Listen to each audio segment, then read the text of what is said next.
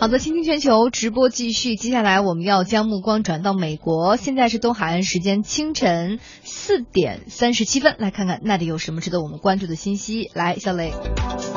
现在啊，这个世界职业棒球大赛呢是正在进行当中啊，但是昨天呢就发生了一件就让人比较悲伤的事情。堪萨斯皇家队的首发投手艾丁森呢，在跟随球队前往赛场的路上呢，得知自己的父亲啊是刚刚死于心力衰竭。结果两家媒体呢，对于这件悲剧的报道方式呢，就引起了球迷们的讨论啊。ESPN 呢在赛前就进行了第一时间的报道，那个时候呢，因为爱迪森还在去往赛场的路上，所以呢，他很有可能在比赛前就得知父亲的死讯。当然最后就是证实，就他确实是在那个时候知道了。然后，但是福克斯体育呢，其实也得到了线报，但是呢，他们就和 ESPN 不同，他考虑到这个爱迪森很快要参加比赛，所以呢，他就决定推迟来播报这则新。